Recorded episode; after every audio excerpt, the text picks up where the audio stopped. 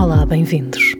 Esta semana vou falar-vos do texto que foi publicado a semana passada na revista Sábado e chama-se Remotamente por Amor, porque acreditem, nunca mais vamos trabalhar ou estudar da mesma forma. E começa assim. Conhecem certamente a máxima que nos diz para seguirmos os nossos sonhos, como também conhecem frases que circulam pela web e afirmações de gurus, mas aqueles que são mesmo gurus, e todos os outros que copiam os gurus que dizem para acreditarmos. Mas acreditarmos mesmo, acreditarmos muito, porque se acreditarmos, dizem estes gurus, as coisas acontecem. Talvez. Falam-nos de sonhos, aquele desejo de realização pessoal que guardamos uma vida. Os gurus esquecem-se muitas vezes de acrescentar que é preciso fazer, conquistar, para o sonho se realizar. Para os que nasceram na viragem do século, a ideia de sonho equivale à ideia de realidade. E apesar de muitos desta geração seguirem as pisadas dos pais, agarrando-se à ideia de segurança, também pisca o olho à insegurança da liberdade. Quando me falam de mudança, fico sempre hesitante entre a dinâmica do verbo e as diferentes velocidades que a sociedade apresenta. Creio estarmos a atravessar um período de acelerada mudança, revelando condições pré-existentes que a pandemia veio reforçar. Todos sabemos isto, não é? Continuando, apesar de para muitos a ideia seja estudar para ter um bom emprego, a ideia de emprego também foi substituída por ocupação, a contratação por remuneração e a carreira por propósito. Onde é que eu já ouvi isto? Pensam vocês. Continuando no texto, mais do que um emprego, queremos ter uma ocupação ou conjugar várias, que nos permita trabalhar menos e fazer mais, desenhando um percurso de vida que corresponda ao nosso propósito, ou seja, aquilo que viemos ao mundo para realizar, traduzido numa vida com significado. Parece conversa de guru, não é? Talvez seja.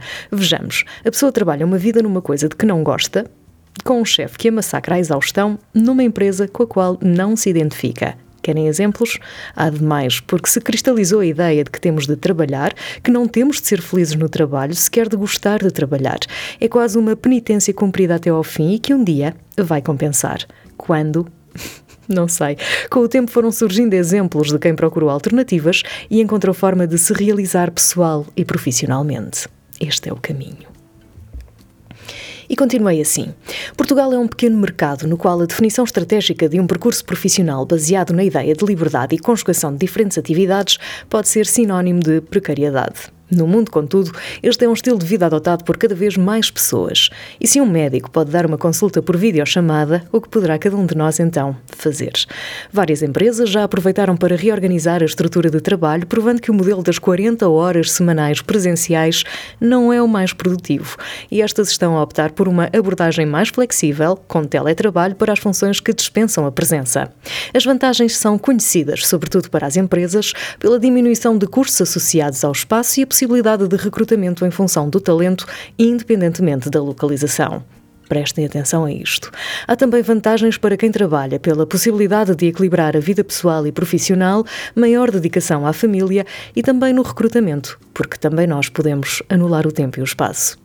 Nada disto é novo e há muito que algumas pessoas já viviam assim, trabalhando remotamente, com empregos estáveis e bem pagos. Mas eram quase sempre da tecnologia. A questão agora é da ampliação que a pandemia veio proporcionar, com exemplos como o Twitter, que vai permitir a quem quiser o trabalho a partir de casa sempre, o Facebook, que prevê que as suas equipas venham a ser totalmente remotas, ou a Microsoft, que vai estimular trabalho remoto em metade do tempo. A mudança já aconteceu e cabe-nos agarrar a tendência que tem duas vertentes: a do trabalho remoto e a da vida camaleónica, que nos permite definir e redefinir profissionalmente ao mesmo tempo que favorece Ai, tão bom! Ao mesmo tempo que favorece a conjugação de atividades remuneradas para a nossa definição profissional e estimula a ideia de plano B, juntando a uma profissão um hobby que pode tornar-se também numa estimulante atividade remunerada. Ou seja, o nosso propósito. Estão a ver como isto de ser guru faz sentido? Os mídias sociais, juntamente com as ferramentas de partilha que a web coloca ao nosso dispor, criaram uma nova economia baseada no saber fazer, na qual partilhamos paixões e vocações e as transformamos numa atividade rentável que, por vezes, substitui o emprego que temos. Com Wi-Fi e um computador, uma boa ideia, uma loja online ou crowdfunding, criamos um estilo de vida que depende apenas de nós e transforma o nosso quarto, ou quem sabe a cozinha, numa sala de negócios ou num laboratório ou num ateliê, quem sabe, e permite, sobretudo, que sejamos criadores, gestores e estrelas de uma história que é a nossa. Por isso, remotamente, por amor.